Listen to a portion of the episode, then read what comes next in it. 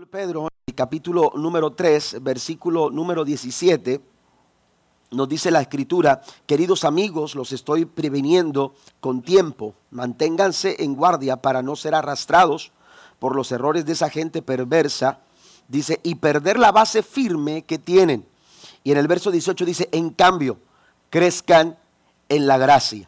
Amén. Lo hemos mencionado desde el domingo pasado que comenzamos eh, esta misma base bíblica en la que nos hemos este, centrado en estos dos versículos, hemos mencionado que a manera de prevención, a manera de alerta, Amén. A manera de, estar nosotros pendientes, eh, aleluya, de lo que, de los peligros a los cuales podemos nosotros este, enfrentarnos. Eh, el apóstol Pedro escribe estas palabras y él dice para evitar eh, caer en el error, para evitar ser arrastrados. Amén. Eh, para evitar ser arrastrados, dice, dice el apóstol, el apóstol Pedro, él dice, tenemos que mantenernos en guardia. Amén. Dice, para no perder la base. Está hablando de, de personas que ya están sobre una base. Amén. Que ya quizás se sienten seguros, que ya quizás eh, se saben, se saben eh, eh, seguros. Sin embargo, si no se cuida, si no se mantiene en guardia, si no estamos alertas, si no estamos pendientes de, todas esas situaciones que pueden ser peligrosas y, y nos relajamos, podemos caer de esa base. Para no hacerlo, el apóstol Pedro propone, hermanos, en el verso número 18, crezcan en la gracia y en el conocimiento de nuestro Señor y Salvador Jesucristo. Hemos mencionado que la gracia nosotros la podemos disfrutar gracias a el amor de Dios y a su bondad. La Biblia dice que él nos ha manifestado, él ha querido manifestar su gracia sobre nuestras vidas. Por gracia nosotros somos salvos. Nosotros podemos disfrutar de los beneficios de la gracia del Señor. Pero aleluya, esa gracia de salvación nos invita eh, y en estas palabras el apóstol Pedro lo menciona de esta manera, nos desafía a crecer. Ya que estamos ahí, ya que hemos sido bendecidos por la gracia de Dios, dice, dice el apóstol Pedro, crezcan en esa gracia. Y eh, al principio de esta semana o el domingo eh, pasado comenzamos hablando y en la primera oportunidad que, eh, hablábamos, hermanos, nos referíamos, en, la en primera instancia mencionábamos, mencionábamos que crecer en la gracia en este sentido es un mandato es una orden, es un imperativo. Cuando, cuando Pedro está diciendo crezcan en la gracia, nos está diciendo háganlo. Amén. Tienen que eh, eh, eh, escuchar. Es una orden, es un, es un mandato. La semana, el, del, el martes mencionábamos, abarcando la segunda, la segunda parte, mencionábamos, hermanos, que este tema de la gracia, en este sentido que la presenta el apóstol Pedro, él nos da, maneja la gracia como una alternativa, porque él dice, o caes de la gracia o creces en la gracia. Y la decisión es nuestra.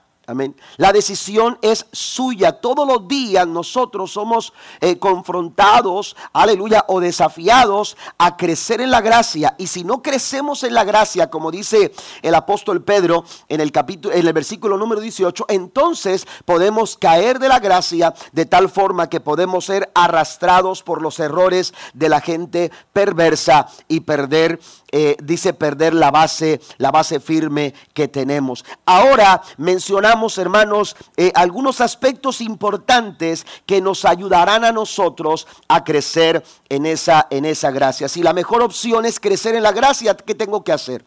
Si la mejor opción para mi vida espiritual, para mi vida, eh, este, eh, eh, mi relación con Dios, para mi vida, aleluya, es crecer en la gracia. Entonces, ¿qué es? La pregunta es, ¿qué es lo que tengo que hacer? Antes de ir directamente a esas cuatro cosas que quiero mencionar, es importante entender, hermanos, la importancia de la gracia de Dios. Cuando tú estás dentro de, la gracia del Señor, al alcance, aleluya, de esa maravillosa eh, expresión de Dios, aleluya, con su favor, para con su favor hacia nosotros, eh, la, vida, amados hermanos, va a disfrutar de, la ayuda, del auxilio de Dios, de tal forma que veremos grandes cosas en nuestra vida. Hay ejemplos en la Biblia en los que nos encontramos, hermanos, rasgos distintivos de aquellos que vivieron en la gracia de Dios. Por ejemplo, la vida de José es una manifestación de lo que la gracia de Dios puede hacer en la vida de una persona. Algo que parece imposible alcanzar, algo que parece eh, eh, difícil de lograr. Eh, José tenía muchos sueños, José tenía grandes expectativas. Cada vez que se levantaba, José se levantaba con un sueño, aleluya, impresionante, que, que lo hacía ver una, una, una, una realidad quizás difícil de alcanzar, pero esa realidad que a veces se ve difícil a nuestro alcance, cuando esa realidad, esos sueños, esas metas que tú te trazas, parece que, parece que no, son, eh, eh, eh, no, no, no, no, son posibles de alcanzar. Tú tienes que entender que cuando la gracia de Dios se manifiesta en nuestras vidas, aquello que parece imposible de alcanzar se puede lograr mediante la gracia del Señor. ¿Cuántos dicen amén a esto? Usted puede leerlo en el capítulo 39. Aleluya, encontramos a un hombre que pasó por muchas dificultades, que pasó por muchas adversidades. Desde muy temprana edad empezó a sufrir eh, una serie de complicaciones que cada vez parecía que lo alejaban de sus sueños. Sin embargo, Dios es el Dios de lo imposible. Y Él hace, hermanos, que todas las cosas trabajen para tu bien.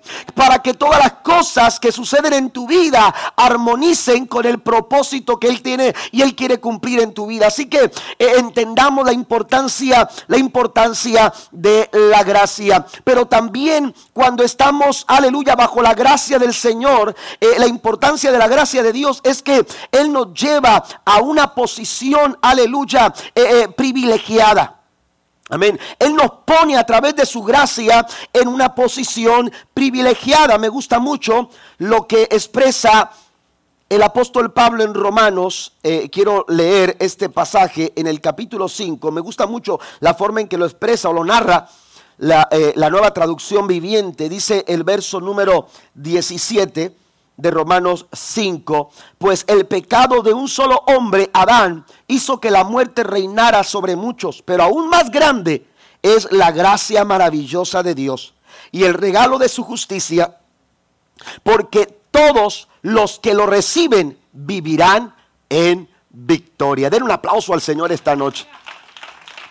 Aquellos que reciben la gracia de Dios, dice, vivirán en victoria. Amén. Somos beneficiados cuando nosotros gozamos de la gracia del Señor. Pero ¿qué es lo que tenemos que hacer? Cuatro cosas que quiero que quiero mencionar en esta en esta noche. Aleluya, que nos ayudan a crecer en la gracia. Número uno, necesitamos nosotros desarrollar un carácter semejante al de Cristo. Cuando nosotros desarrollamos el carácter de Jesús, amén, nosotros podemos, que esto potencializa, hermano, nuestra, nuestra posibilidad de crecer en la gracia de Dios. Jesús nos dijo en Mateo capítulo 11, versículo número 29, hablando nuestro Señor Jesucristo. Quiero leer algunas citas textualmente. Vaya conmigo a Mateo capítulo 11, versículo número 29. Dice la escritura, hablando el Señor, pónganse mi yugo, déjenme enseñarles porque yo soy humilde y tierno de corazón y encontrarán descanso para el alma pues mi yugo es fácil, dice el verso 30, dice de llevar y la carga que les doy es liviana. Amén. Aprended de mí, dice otra versión. Eh, Jesús es nuestro modelo a seguir. Nuestro ejemplo a seguir es Cristo. Y nosotros como hijos de Dios necesitamos, aleluya, poner nuestra mirada en Cristo, así como nos eh, expresa el escritor a los hebreos en el capítulo en el capítulo número número 12, puesto los ojos en Jesús, el autor y consumador de la fe. Pero el modelo a seguir, hermanos, el estándar, aleluya, de carácter cristiano, el estándar de carácter, aleluya, es Cristo para nuestra vida. ¿Por qué? Porque la gente puede fallar. Nosotros los seres humanos cometemos errores, fallamos, aleluya, nos equivocamos. De pronto, aleluya, cambiamos en, nuestra, eh, eh, en nuestro pensamiento, cambiamos en nuestras emociones. De pronto las situaciones pueden orillarnos, aleluya, a tomar malas decisiones, pero Cristo es el ejemplo que nunca cambia. Él es el mismo de ayer, de hoy y por todos los siglos. Tenemos que alimentarnos entonces, hermanos, de las actitudes de Jesús. Tenemos que alimentarnos de, los, de las motivaciones que Cristo tenía todos los días, cada vez que desarrollaba su ministerio. ¿Cuáles eran las razones, los motivos que lo llevaban a responder como él respondía cuando algunos le insultaban, cuando algunos, aleluya, venían para provocarle? ¿Cómo es que Cristo, aleluya, reaccionaba de una manera distinta a la que humanamente hablando nosotros aleluya, pensaríamos que sería lo lógico para reaccionar. Bueno, vamos a alimentarnos de ese carácter, vamos a alimentarnos de su naturaleza, vamos a dejar que Cristo viva en nuestros corazones. ¿Cuántos dicen amén? Que Cristo sea una realidad diaria en nuestra, en nuestra vida. Pablo lo dijo, eh, eh, el apóstol Pablo mencionó, de modo que si alguno está en Cristo es una nueva criatura. Amén. No importa eh, cuántas veces eh, eh, hayas fallado, cuántas, cuántos errores hayas cometido, si estás en Cristo, tienes la oportunidad de restaurar tu vida, de cambiar tu forma de pensar ah, para bien, de cambiar tus actitudes. Esas malas actitudes tienen que salir. Cristo dice, yo les doy ejemplo. Yo les doy ejemplo para que permítanme, dice la nueva traducción viviente, dice, permítanme enseñarles. Amén. Vamos a dejar que Cristo nos enseñe. Vamos a dejar que Cristo nos marque el camino. Las pautas que tenemos nosotros que seguir. Eh, eh, eh, tenemos nosotros, aleluya, que desarrollar el carácter semejante al de Cristo. Y cuando nosotros desarrollamos este tipo de carácter, hermanos, estaremos creciendo en la gracia de Dios. Estaremos creciendo en la gracia de Dios. Eh, el apóstol Pablo le dice a los Efesios en el capítulo número 5, versículo 1 al 2, por lo tanto, imiten a Dios en todo lo que hagan, porque ustedes son sus hijos queridos. Vivan una vida llena de amor, siguiendo el ejemplo de Cristo. Él nos amó y se ofreció a sí mismo como sacrificio por nosotros, como aroma agradable a Dios. Amén. Entonces Pablo, aleluya, eh, nos da este consejo. Pablo nos dice que tenemos, aleluya, que imitar a Cristo. Amén. Si algo tenemos que eh, eh, imitar, si alguien tenemos que imitar es a Jesús. Mire, los estándares del mundo, hermanos, están llenos de, de placeres, están llenos de vicios, están llenos, aleluya, de cosas vanas. Eh, eh, oiga, eh, los, los, los, los, estándares de, de, los personajes importantes del mundo de hoy. usted puede ver, por ejemplo, usted va a la cuenta de Twitter de, alguna, de algún personaje, aleluya, importante y tiene miles y miles y miles de seguidores. Amén. Y algunos de ellos quizás sueñan con ser como ellos, sueñan con vestir la forma en que ellos visten, sueñan con, aleluya, e imitar cada una de sus cosas. Y, hay, hay, hay, seguidores, hermanos, aleluya, que, que, no tienen limitaciones y que, y, hace poco me, eh, nos, escuchábamos una noticia de, una, no sé si es un muchacho de Rusia que se está haciendo eh, eh, cirugías para parecerse a Cristiano Ronaldo. Amén. Y, oiga, se parece a cualquiera menos a Cristiano Ronaldo. Y no sé qué tantas cirugías se ha hecho en su rostro y, ha trabajado su físico porque su estándar es parecerse a Cristiano Ronaldo. El apóstol Pablo dice, tienes que imitar a Cristo, tienes que parecerte a Jesús. Si a alguien nosotros, si, si de alguien tienen que, aleluya, encontrarnos parecido, es a Cristo nuestro Señor y Salvador Jesucristo. Si queremos nosotros crecer en la gracia, tendremos que parecernos cada día más a Jesús. Amén. Tener que dejar que la naturaleza de Cristo, hermanos, crezca en nosotros. Juan el Bautista, eh, él miraba que la atracción de las personas hacia él iba creciendo. Y él empezó a decirle, no se equivoquen, aquí el importante no soy yo. Es más, eh, eh, Juan el Bautista tuvo que terminar como, tú, como terminó, hermanos, aleluya, para, que, para, para dar testimonio de que él no era el personaje principal. De hecho, él dijo, es necesario que yo mengüe. ¿Mm? Porque si yo no menguo, hay gente que va a estar mirándome a mí y se van a perder la oportunidad de ver a Jesús. Es necesario que yo mengüe. Es necesario que esta personalidad, que este, que este carácter eh, eh, eh, lleno de, tantas cosas negativas comience a darle lugar, aleluya, a la persona de Jesús. Para ello el apóstol Pablo, el, apóstol Pablo, él, dice, se dice a sí mismo, ya no vivo yo.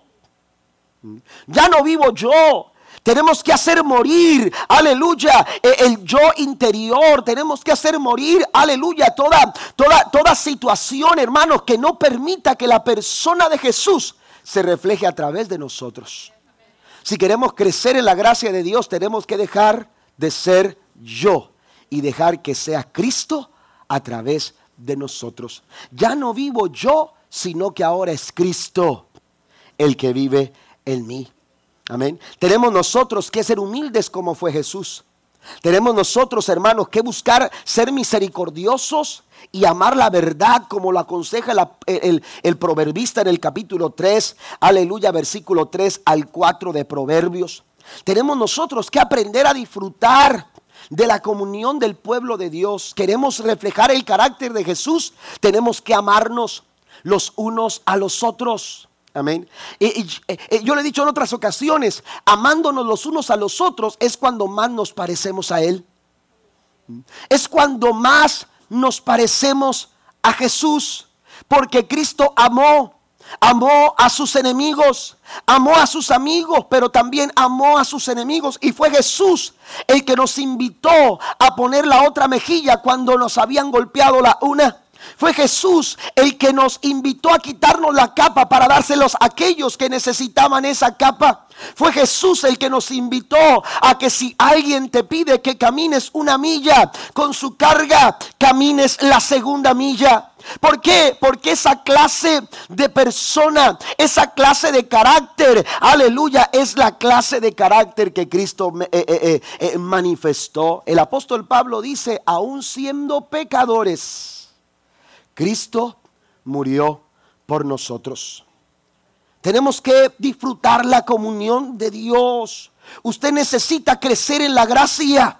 Acérquese a sus hermanos, reúnase eh, con el pueblo del Señor. Y, a veces dice, no, pastor, es que, es que voy allá y la hermana fulana, el hermano sutano, y, y, oiga, este, no son hermanos de aquí, ¿verdad? Entonces, este, o alguien se llama sutano. Amén. Pero Sutano blanco, ¿verdad?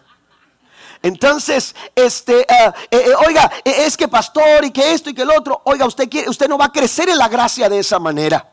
Crecer en la gracia lo desafía a amar al pueblo de Dios, amar a, sus hermanos, amar a su prójimo. El, el, crecer en la gracia nos desafía a ser uno, de acuerdo a la oración que Jesús hizo en San Juan capítulo 17. Padre, que sean uno Amén. Que sean uno. Cuando Cristo vio a la iglesia, la vio como una. Amén. No nos vio dispersos. No nos vio desbalagados, no nos vio, aleluya, cada quien por su lugar. El Señor deseó que fuéramos uno, así como el Padre y Él son uno. Den un aplauso al Señor. Mire, La Biblia nos dice en primer libro de en primera carta de Juan, capítulo 3, versículo 14. Nosotros sabemos que hemos pasado de la muerte a la vida porque amamos a nuestros hermanos, dice la nueva versión internacional. Amén. Usted refleja que usted ya no es el mismo, que usted es un hijo de Dios, que usted ha sido lavado con la sangre de Cristo. ¿Sabe cuándo? Cuando usted, hermanos, dice la escritura, ama a sus hermanos, porque el que no ama permanece en la muerte. Amén. La Biblia nos dice, amados hermanos, en segunda carta del apóstol Pablo hasta los tesalonicenses capítulo 1 versículo 3, hermanos, siempre debemos dar gracias a Dios por ustedes como es justo, porque su fe se acrecienta cada vez más y en cada uno de ustedes sigue abundando el amor hacia los otros. Amén. ¿A cuántos se les acabó ya el amor por los hermanos? bueno, mientras no se les acabe el amor por el pastor, ¿verdad? Tenemos que amarnos los unos a los otros. Número dos, el segundo aspecto, hermanos, que nos ayuda a crecer en la gracia es guardar nuestro corazón de todo tipo de pecado. Guardar nuestro corazón de todo tipo de pecado. Mire lo que dice Romanos. Pero vamos a leer primero Efesios capítulo 4, versículo número 31. Efesios en el capítulo número 4, versículo número 31 nos dice la escritura de la siguiente, de la siguiente manera. En el verso 31 dice, líbrense de toda amargura, furia, enojo, palabras ásperas, calumnias y toda clase de mala conducta. Por el contrario, sean amables unos con otros, sean de buen corazón y perdónense unos a otros, tal como Dios los ha perdonado a ustedes por medio de Cristo el apóstol Pablo eh, da una lista de seis cosas que necesitamos eliminar. Amén. Que necesitamos nosotros eliminar.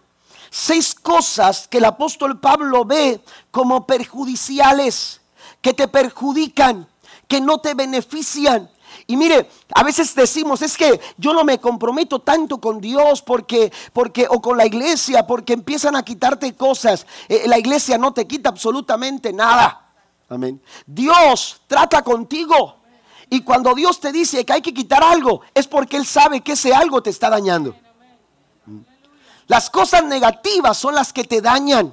Las cosas que no te benefician son las que el Señor va a quitar de tu corazón. Son aquellas que el Señor va a decir, ¿sabes qué? Necesitamos eliminar esas cosas porque esas cosas no te edifican, porque esas cosas no te hacen mejor persona. Amén. El cigarro, el alcohol, eh, eh, los placeres de este mundo. La Biblia dice que pasa, este mundo pasa y sus deseos, pero el que hace la voluntad de Dios permanece para siempre. Entonces, el Señor lo que va a hacer es quitar todas aquellas cosas que no te benefician, aquellas cosas que te están dañando. Y el apóstol Pablo habla de algunas cosas que pueden estar dañando nuestra, nuestra vida. Y entonces eh, las empieza a enumerar con el pensamiento, hermanos aleluya, de que los efesios pudieran desarrollar un mejor estilo de vida, un estilo saludable, un estilo que los lleve a ser mejores personas, a ser mejores hijos de Dios. Y empieza a dar esta lista y comienza diciendo amargura. Él dice, aleluya, líbrense de toda amargura. La amargura no es buena. Eh, eh, eh, es algo que nos lleva a, perder el propósito de crecer en la gracia del Señor. No vamos a poder crecer con este tipo de sentimientos o emociones o sentires en nuestro corazón. La amargura lo que hace es dañarnos, aleluya, terriblemente. Daña nuestras actitudes, daña nuestros pensamientos, daña nuestras palabras, la forma en que hablamos, en la forma en que nos expresamos, las actitudes que tomamos en la vida pueden ser dañadas por un sentimiento de amargura como como este, la vida misma puede verse sin sentido y sin color cuando nosotros estamos viviendo con corazones llenos de amargura. Mire lo que dice Hebreos en el capítulo 12, versículo número 15, dice la escritura, hablando el apóstol eh, en su carta a los Hebreos, menciona, cuídense unos a otros para que ninguno de ustedes deje de recibir la gracia de Dios. Tengan cuidado de que no brote ninguna raíz venenosa de amargura la cual los trastorne a ustedes y envenene a muchos. Amén. Cuídense. Oiga, eh, eh, este, este es eh, como un encargo a la iglesia, al pueblo de Dios. Cuídense los unos a los otros. ¿Para qué? Para que no dejen de alcanzar la gracia de Dios. Por eso hablábamos en el primer punto de mostrar el amor de Cristo, de, de, amarnos los unos a los otros, porque haciendo esto nos cuidamos, nos protegemos, nos animamos a perseverar, a no guardar cosas negativas en nuestro corazón. ¿Por qué? Porque lo que hace la amargura, hermanos, es, aleluya, dañar nuestra vida, daña nuestros corazones. Dice en primera instancia el escritor a los hebreos que podemos dejar de alcanzar la gracia de Dios. Amén. Podemos dejar de alcanzar la gracia de Dios por causa de una raíz de amargura, que brotando una raíz amarga. Amén. No les permita a ustedes, no te permita a ti, no le permita a tu matrimonio, no le permita a tu familia, no le permita a la gente que te rodea, hermano, disfrutar la gracia del Señor. ¿Mm? Dejamos de alcanzar todo lo que tiene que ver, hermanos, con aquellas cosas que Dios quiere que alcancemos mediante su gracia. ¿Mm? Mediante su gracia. Imagínese a José. Si José hubiera tomado una actitud de amargura en su corazón por todo lo que sus hermanos le hubieran hecho. Si, en vez de, aleluya, de, tener esa actitud de empuje y de esfuerzo que demostró a lo largo de, desde el mismo momento en que, en que empezó a padecer la situación tan complicada, eh, eh, después de que sus hermanos lo entregaron como esclavo, lo vendieron como esclavo, de haber sido llevado a un lugar completamente distinto, lejos de su casa, siendo un jovencito, hermanos, a muy temprana edad, después de haber llegado y ser vendido a Potifar en Egipto y de haber sido calumniado como fue calumniado por la esposa de Potifar y fue llevado a estar dos años en la cárcel. Oiga, ¿cuál hubiera sido nuestra actitud en esa posición? Pero la Biblia nos enseña a un José, aleluya, que abrazaba los sueños. Y él entendía que Dios tenía un plan, que Dios tenía un propósito. Y él pudo verlo realizado cuando tuvo a sus hermanos delante de ellos, pidiendo pan, pidiendo comida. No tenían, aleluya, eh, provisiones. Y cuando llegaron hasta Egipto y cuando José los ve, aleluya, se revela a ellos y dice, no me conocen Ustedes no saben quién soy. Y aquellos hombres se quedaron pensando, bueno, ¿quién será este muchacho o este, o este hombre tan importante ahora aquí en Egipto? Porque José llegó a ser el segundo después del faraón. Porque la gracia de Dios te lleva a lugares donde a veces, aleluya, el enemigo quiere robar, el enemigo quiere quitarte esa oportunidad. Por eso no puedes guardar amargura en tu corazón. A lo mejor algunos te han fallado, a lo mejor algunos han hecho cosas negativas en tu contra pero no guardes rencor, no guardes resentimiento, libra tu corazón de la amargura. Aléjate de ese sentimiento negativo. La amargura nos, nos lleva a rehusar soltar una herida pasada o perdonar un daño pasado. Amén. José, cuando vio a sus hermanos y se reveló a ellos, les digo, soy José, soy su hermano. ¿Se acuerdan de mí? Cuando aquellos hombres, los hermanos de José, se dieron cuenta quién era, dice que temían por su vida. Pero José les dijo, no tengan miedo. Ahora entiendo que para preservación de vida el Señor me trajo hasta aquí para proteger a mi familia, para proteger a los míos. Dios nos lleva por lugares que a veces nosotros no entendemos ni conocemos, a lo mejor ni alcanzamos a comprender los porqué de las situaciones por las cuales estamos pasando, pero siempre y cuando tú mantengas una buena actitud, la gracia del Señor estará ahí para sostenerte, para cuidarte y para protegerte. Den, den un aplauso fuerte al Señor. Elimina todo aquello aleluya, que, tenga que ver con el pecado, la amargura, aleluya, el enojo. El enojo, hermanos, es, una, es un resentimiento mezclado con la esperanza de vengarse. Amén. Y, a veces guardamos enojo. Amén. Guardamos enojo y, y, ya lo perdonó, hermano, sí, pero que no pase enfrente de mí. Entonces uno trata de entender, ¿no? Y, hasta estaba uno de tránsito. Cuidado que no se crucen. Pongan la luz roja para que se detenga y pase el otro y luego. Qué triste, hermanos, es cuando guardamos este tipo de sentimientos. Amén. Y no solamente entre, entre los hermanos de la iglesia o, o, con algunas personas, en el hogar, en el matrimonio, en el trabajo. Vamos a quitar el enojo de nuestro corazón. Vamos a quitar la amargura. Vamos, vamos, vamos a, quitar la ira.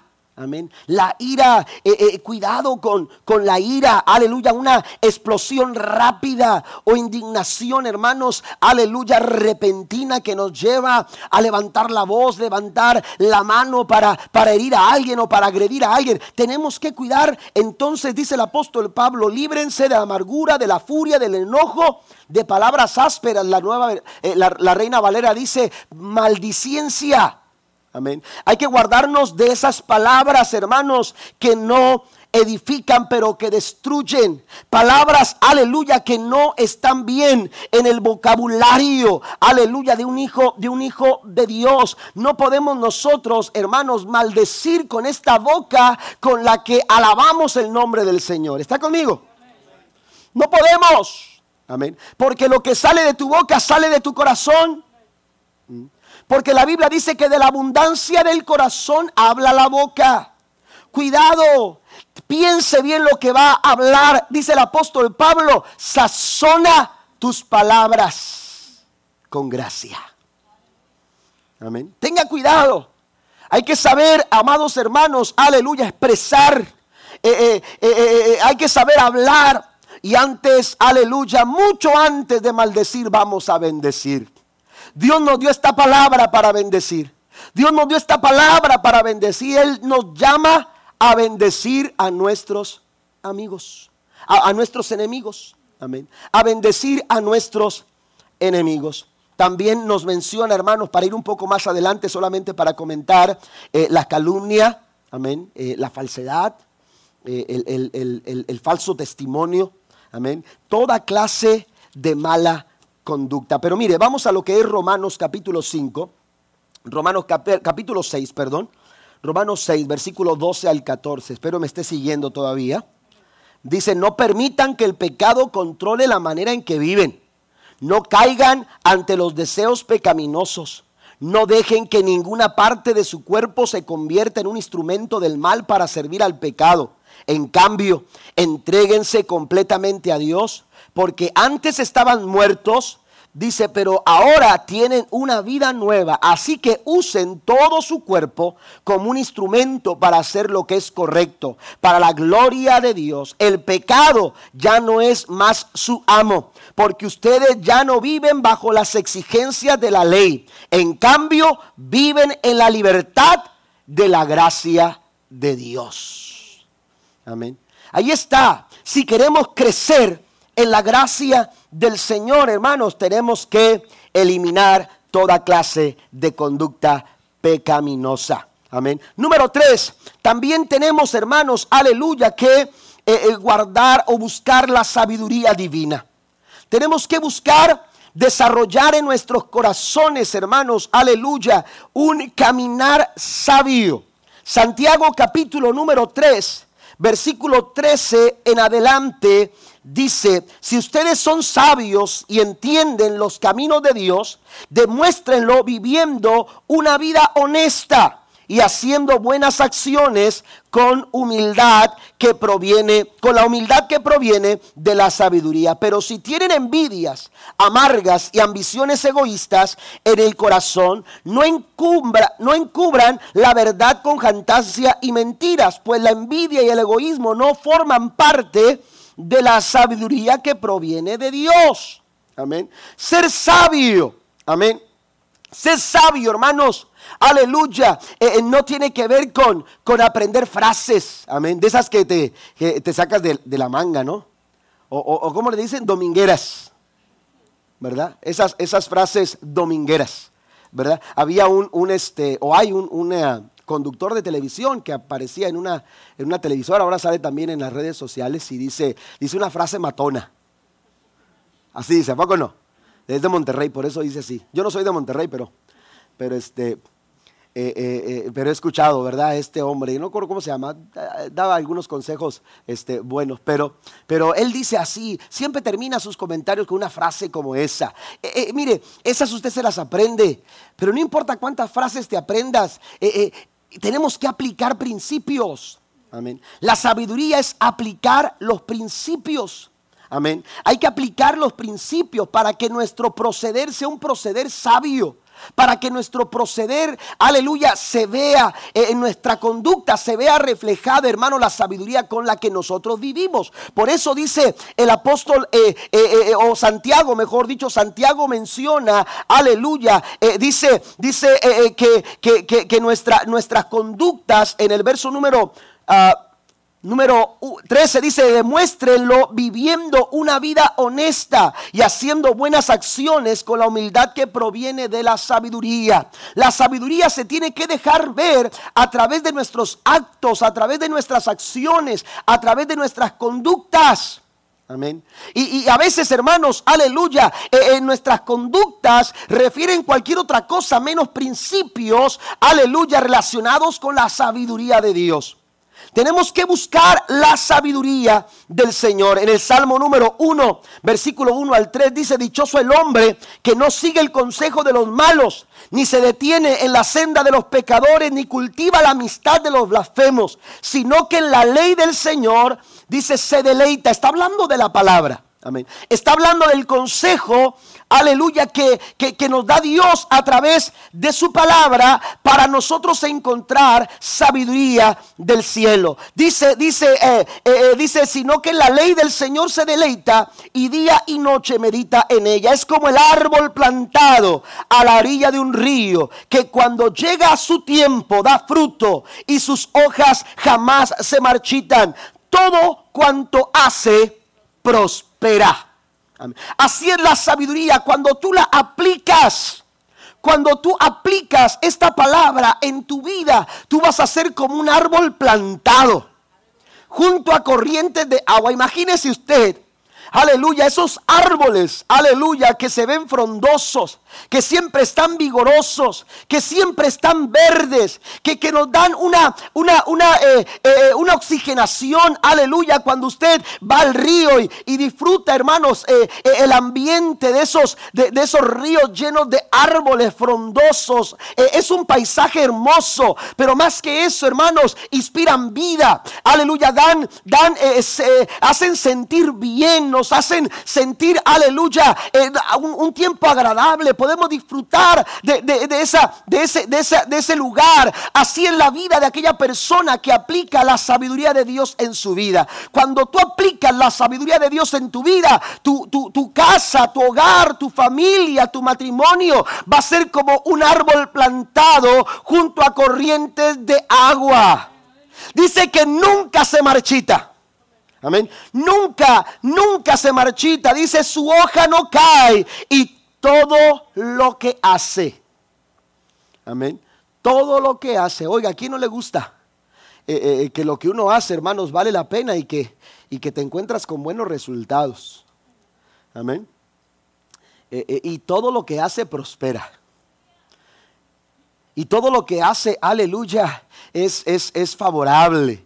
Eh, eh, eh, es para un bien, nos lleva a crecer, nos lleva a avanzar. Y tú dices, valió la pena el esfuerzo, valió la pena el compromiso, valió la pena la dedicación, valió la pena haberme, haberme limitado en algunas cosas. ¿Por qué? Porque el esfuerzo valió la pena. Pues dice el Señor, cuando tú aplicas la palabra de Dios en tu vida, tu conducta va a reflejar la forma sabia en la que tú vives. Pero en contraparte a esto, a veces nuestra conducta, hermano, lo que refleja es la necedad con la que vivimos. Nuestras malas decisiones reflejan la necedad con la que vivimos. Amén. Pero la verdad, hermanos, es que muchas de las consecuencias que nosotros eh, eh, pasamos, aleluya, o, las consecuencias que nosotros vivimos, sean buenas o malas, son producto de nuestras decisiones que tomamos. Tenemos que revisar eh, la toma de decisiones y lo estamos haciendo bajo la guianza de la sabiduría de Dios. Pero Santiago es muy claro cuando él enseña y él dice que la sabiduría de Dios no es aquella que está relacionada con el pecado, con la maldad, con las envidias, con la amargura, con las ambiciones egoístas, con aquellos que encumbren la verdad. No, nada de eso. Eh, la sabiduría que viene de Dios, amados hermanos, está exenta de eso. El verso 17, vaya conmigo, de Santiago 3. Dice, sin embargo, la sabiduría que proviene del cielo es ante todo pura. También ama la paz, siempre es amable, dispuesta a ceder ante los demás y está llena de compasión y de buenas acciones. No muestra favoritismos y siempre es sincera. Amén. Estas son las cualidades de la sabiduría que viene de Dios. En primera de Pedro capítulo 2 versículo 2 dice de cien con ansia la leche pura de la palabra como niños recién nacidos, así por medio de ella crecerán. Amén. Crecerán en su salvación. Amén. Crecerán. Queremos crecer. Tenemos que considerar, hermanos, la sabiduría de Dios a través de la palabra del Señor. Y por último, el cuarto aspecto, hermanos, que nos ayuda a crecer es someternos a la soberanía de Dios. Es someternos a la soberanía de Dios. Es importante que nosotros aprendamos, hermanos, a entender que, que Dios es un Dios, hermanos, que está sobre todo Y tenemos nosotros que vivir de esa manera. Tenemos nosotros que, eh, determinar vivir bajo la soberanía, la soberanía de Dios. En Colosenses, el apóstol Pablo escribe en su primer capítulo, versículo 9 al 10, dice, por eso, desde el día en que lo supimos, no hemos dejado de orar por ustedes, pidiendo que Dios les haga conocer plenamente su voluntad con toda sabiduría y comprensión espiritual, para que vivan de manera digna del Señor, agradándole en todo. Esto implica dar fruto en buena obra y crecer en el conocimiento en el conocimiento de Dios. Cuando nosotros, hermanos, dejamos que Dios, aleluya, tome, tome el lugar que le corresponde en nuestra vida, entendiendo que Dios es soberano y que Él está en control de todas las cosas. ¿Cómo lo podemos hacer? Bueno, lo primero que tenemos que hacer es entender, hermanos, que la voluntad de Dios, aleluya, es lo mejor que nosotros podemos disfrutar, eh, eh, eh, optar en nuestra vida. La voluntad de Dios busque la voluntad de Dios. Cuando usted se sujeta a la voluntad del Señor, esto traerá consigo, aleluya, grande bendición sobre su vida. Amén. Cuando nosotros nos dejamos llevar por la voluntad de Dios, hay una frase que dice que la voluntad de Dios nunca nos va a llevar a donde la gracia de Dios no nos pueda sustentar. Amén. Cuando usted está guiado por la voluntad del Señor, usted va a llegar, aleluya, a donde Dios quiere llevarlo. Esto implica quizás tener que pasar por algunas situaciones eh, eh, que a lo mejor no nos, no nos hacen sentir bien, como que, como que se nos hace difícil de entender el por qué estamos pasando por esto. Pero siempre y cuando estemos dentro de la voluntad de Dios, tendremos siempre, hermanos, aleluya, eh, la seguridad de que Dios está en control. De que Dios está en control. Y mientras Dios esté en control, todo va a estar bien.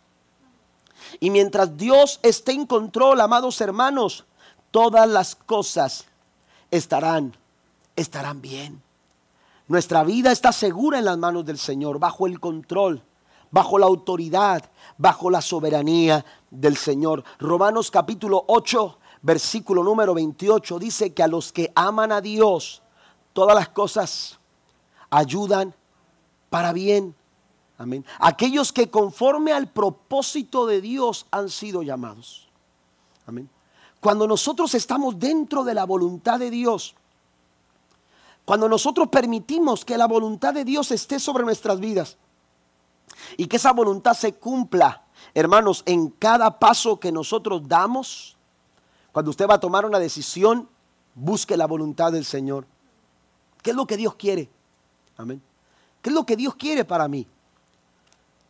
A lo mejor el joven está orando por una novia. Algunos ya la tienen. O, la, no, la muchacha está pidiendo un novio. Amén. Este, busquen la voluntad de Dios. Amén. Ya después andan buscando la ayuda de Dios porque ya no saben qué hacer con el novio. Busquen la voluntad de Dios, oren al Señor, pidan la guianza de Dios. Vas a comprar una casa, es la voluntad de Dios. Porque después te metes en una casa y, creyendo que la vas a hacer y, y de repente todo se viene abajo. ¿Por qué? Porque no te dejaste llevar por la voluntad del Señor. Si Dios nos mete, Dios nos va a sacar. Pero a veces nos metemos solos y después ya no encontramos la salida porque no estamos buscando la voluntad del Señor. Amén. La Biblia dice, hermanos, que tenemos que someternos a Dios en los tiempos complicados, en los, en, los, en los, tiempos, hermanos, cuando el enemigo parece levantarse en contra de nosotros con toda su furia y con toda su fuerza. Y la recomendación bíblica es someteos a Dios. Ahí está la respuesta. ¿Mm? Someternos a Dios, rendirnos a Dios, eh, aceptar la voluntad del Señor, aunque a veces nos parece complicada, aleluya, y difícil de entender, pero cuando tú estás sometido a Dios, dice la Biblia, someteos a Dios, resistid al diablo, y oiga, de vosotros va a huir. Amén. El enemigo, aleluya, no podrá, aleluya, eh, cumplir su plan o su propósito cuando nosotros estamos dentro de la voluntad del Señor. Porque la Biblia dice que aunque el enemigo se levante como río, el Espíritu de Jehová levantará bandera en contra de él. Den un aplauso al Señor.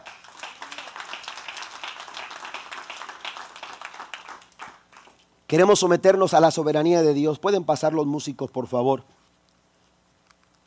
Leo esta última lectura bíblica en Hebreos capítulo 4, versículo 16. Dice la escritura, Así que acerquémonos con toda confianza al trono de la gracia, de la gracia de nuestro Dios. Allí recibiremos su misericordia y encontraremos la gracia que nos ayudará cuando más la necesitamos. Amén. Acerquémonos pues confiadamente al trono de la gracia para hallar misericordia y oportuno socorro para nuestras almas, dice la, la reina Valera. Amén. Tenemos que acercarnos a Dios. Usted quiere, quiere someterse a la soberana voluntad del Señor, quiere estar sometido a la soberanía de Dios. Tenemos que aceptar la voluntad de Dios, pero también tenemos nosotros, hermanos, que acceder a la presencia de Dios. En la presencia de Dios Tendremos, aleluya, eh, eh, eh, la, oportunidad de disfrutar el, entorno de, Dios, de su persona, de su espíritu, de, sus favores. Dijo el salmista David, aleluya, en tu presencia hay plenitud de gozo y delicias a tu diestra para siempre. Si queremos crecer en la gracia de Dios, tendremos que aprender a pasar tiempo en la presencia del Señor a pasar tiempo. Oiga, no hay nada que nos detenga para acceder a la presencia de Dios. La Biblia nos dice, hermanos, que aquel velo que impedía el acceso a, a la presencia del Señor fue cortado. Gracias a la obra de Cristo, ahora usted y yo podemos acceder al Padre sin ningún problema. Y es en la presencia de Dios donde hay paz. Es en la presencia de Dios donde encuentro gozo. Es en la presencia de Dios donde hay alegría, donde hay contentamiento, donde hay bondad de Dios, donde hay favor de Dios. En tu presencia hay plenitud de gozo. Acércate confiadamente al trono de la gracia.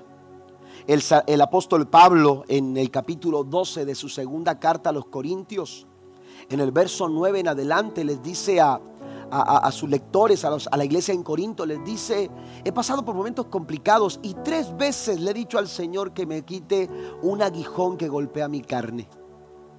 Y las tres veces el Señor me ha respondido lo mismo. Bástate mi gracia. Bástate mi gracia. Cuando tú vas a la presencia de Dios encuentras que la gracia es suficiente. Que la gracia es suficiente, que todo lo que tú necesitas es gracia de Dios que todo lo que tú necesitas, un tiempo en la presencia de Dios para alcanzar la gracia de Dios para tu vida. en los momentos más complicados, en los momentos más difíciles. Hace unas semanas atrás leía una, una, eh, un relato de, una pastora que escribía sobre, sobre lo que hacen las águilas cuando enfrentan a las serpientes. Amén. Las águilas cuando enfrentan a la serpiente, hermanos, lo que hacen al, momento de entrar en combate, lo que hacen es asegurar la, serpiente, hermanos, con sus garras. No trata de matarla, no trata de destruirla en, el, ah, en, tierra. Lo que hace, hermanos, la, eh, eh, el águila, hermanos, es tratar de asegurar aquella serpiente con sus, con, sus, con sus garras, ¿verdad? Y empezar a elevarse a las alturas. Amén.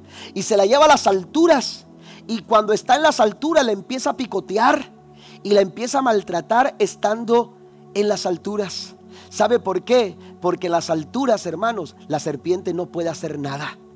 Porque es en la tierra. Usted sabe, una serpiente lo que hace es enroscarse para, para atacar. Amén. Lo que hace es preparar su momento. Pero cuando está en el aire, cuando está en las alturas, la serpiente, hermano, no sabe qué hacer. Se, sale de su lugar de confort, se sale de su lugar de batalla. Y cuando está en las alturas, hermano, la serpiente se encuentra completamente, aleluya, imposibilitada y no sabe de qué manera defenderte. Cuando el enemigo viene a atacarte, cuando Satanás se levanta contra ti, lo que tú tienes que hacer es elevarte a las alturas en las partes altas donde la presencia de Dios está a nuestro alcance. Y cuando tú estás eh, lidiando y cuando tú estás llevando adelante tus batallas en las alturas, el enemigo no podrá hacer absolutamente nada porque está fuera de su lugar de confort. En las alturas el Señor nos dará la victoria. Póngase de pie en el nombre de Jesús. Vamos, hermanos, aleluya, a crecer en esta gracia maravillosa. Ese es el desafío para nosotros. Es el desafío para nosotros. Es el desafío que el apóstol Pedro, aleluya, le daba, a la iglesia a través de esas cartas que escribía, aleluya, a las iglesias del Asia Menor. Pero ahora ese desafío es nuestro. Ahora ese desafío es tuyo. Ese desafío es mío. Dios nos está diciendo, tienes que crecer en la gracia de Dios. No te puedes quedar ahí, aleluya, sin crecimiento. No te puedes quedar ahí. ¿Por qué? Porque ahí corres peligro. Porque ahí, aleluya, puede ser arrastrado, aleluya, por aquellos que, que, no, que no están firmes, aquellos que, no están haciendo las cosas como deben. Te, puedes te pueden arrastrar y puedes perder la base sobre la cual estás en pie. Hoy el Señor quiere que crezcamos. ¿Qué le parece si le decimos al Señor, Señor, me basta tu gracia, me basta tu amor, me basta tu presencia? Y yo sé que yo voy a crecer en la gracia, en la gracia de Dios.